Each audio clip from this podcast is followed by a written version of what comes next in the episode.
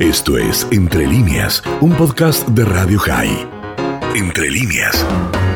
Bien, vamos entonces directo a Lima, Perú, porque claro, así como en, eh, en eh, Ecuador ya se definieron las elecciones, en Perú tenemos todavía una situación de incertidumbre absoluta, una, una votación realmente muy fragmentada entre muchísimos candidatos y ahí nos recibe Fernando Carballo, periodista de RPP, eh, Pedro Castillo 16,29, Hernando Soto de Avanza País 13,49, Keiko Fujimori 12,89, Rafael López Aliaga 12,88 y así puedo continuar, cada uno con una porción muy pequeña del electorado.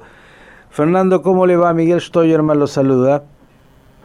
Muchas gracias por esa comunicación, Miguel Stoyerman. Como tú lo has dicho, estamos ante el resultado más fragmentado de la historia política del Perú. Desde que se creó un sistema electoral con dos vueltas del año 80, no había sucedido nunca que el que tiene más votos obtiene apenas 16%. Y eso, como tú lo has dicho, un dirigente del magisterio de los maestros, Pedro Castillo, que se presenta como un comunero, como un rondero, que es la justicia popular rural en el Perú, y como maestro de escuela primaria. Es la, esa es la manera como él se presenta, luego veremos si es exacto o no.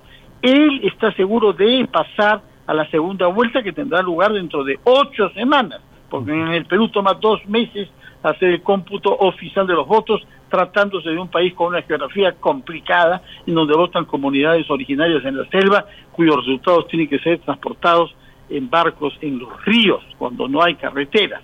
De manera que hay que esperar hasta principios de junio para esta segunda vuelta, lo que abre la posibilidad de buscar consenso y alianza. Veremos si eso es posible. Lo que no está claro es quién ha quedado en segundo lugar, porque hay tres técnicamente empatados.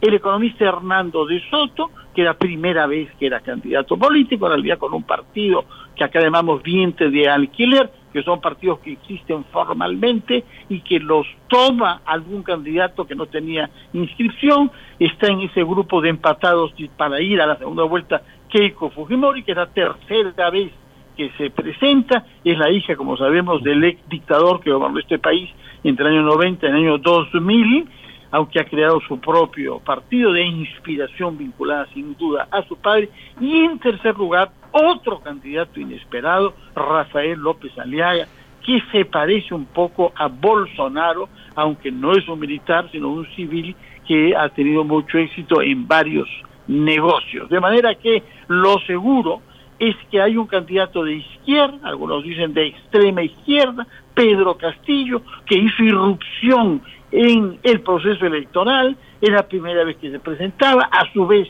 integrado a última hora a un partido creado en la Sierra Central, que debe enfrentar a uno de los tres candidatos de la derecha que por el momento se hayan empatados con 2% menos votos que él en la primera vuelta. Mm.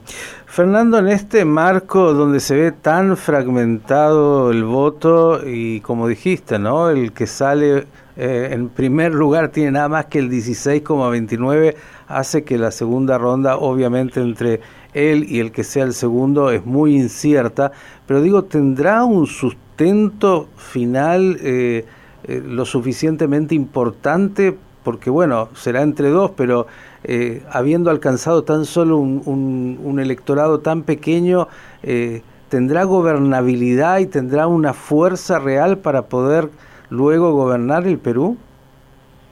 Y es una pregunta tanto más difícil de contestar que hemos visto lo que ha pasado durante los últimos cinco años. Hemos tenido tres presidentes en el lapso que debía eh, haber solamente uno, por renuncia, por vacancia y por presión popular para que salga un efímero presidente que nos gobernó usurpadoramente durante cinco días.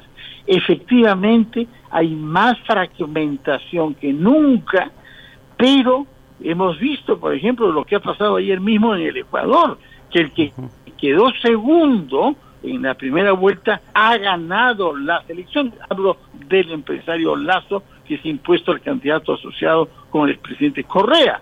De manera que es incierto cómo el electorado podrá reaccionar al término de las ocho semanas de campaña que tenemos por delante.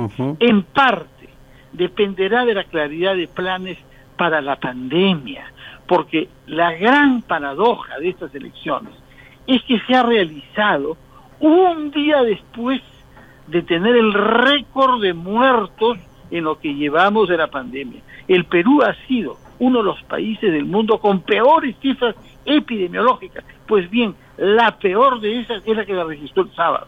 Y sin embargo, el voto ha sido masivo y ordenado. No han habido mayores incidentes, pues al margen el retraso en la instalación de ciertas mesas. De manera que como muchas cosas en este país es imprevisible. ¿Por qué? Por la fragmentación social, étnica y geográfica de este país. Es posible que la segunda vuelta, más allá de las diferencias ideológicas marcadas, oponga a un hombre nacido en una comunidad andina de altura de 800 habitantes a una persona que tiene 14 doctorados honoris causa en universidades de 12 países diferentes del mundo. Mm. Estamos ante eso, ante los extremos de la sociedad que pueden encontrarse en la segunda vuelta. La última, Fernando, y agradeciéndote enormemente por esta crónica tan clara. Esto, esta fragmentación muestra de alguna manera la crisis, eh, alguno diría terminal, de los partidos tradicionales en Perú. Bueno, hay algunos partidos que han resistido. Curiosamente, Acción Popular termina siendo el partido antiguo con más votos. Es cierto que no llega al 10%, pero ahí está en el pelotón de los seis primeros.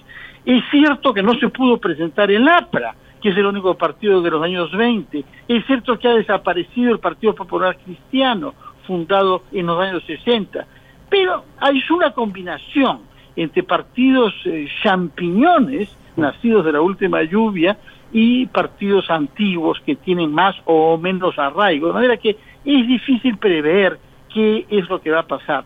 Lo que es muy positivo es la movilización de la juventud, que ya lo ha hecho en manifestaciones en las calles y que se ha volcado a votar con su agenda propia, que es una que es una agenda con temas de género, es una agenda con temas étnicos, es una agenda contra la corrupción que es el gran tema de este país. Recordemos que cuatro de los candidatos presidenciales tienen procesos judiciales por corrupción y uno de ellos por asesinato de un periodista.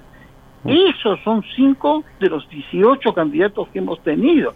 De manera que hay una especie de indiferencia ante la situación judicial de muchos candidatos. Y es el caso también del expresidente Martín Vizcarra, eh, que tiene una denuncia gravísima por corrupción y por mal manejo de la vacuna, de la que se benefició él siendo jefe de Estado ocultadamente, que sin embargo ha sido elegido con una votación relativamente alta congresista de la República.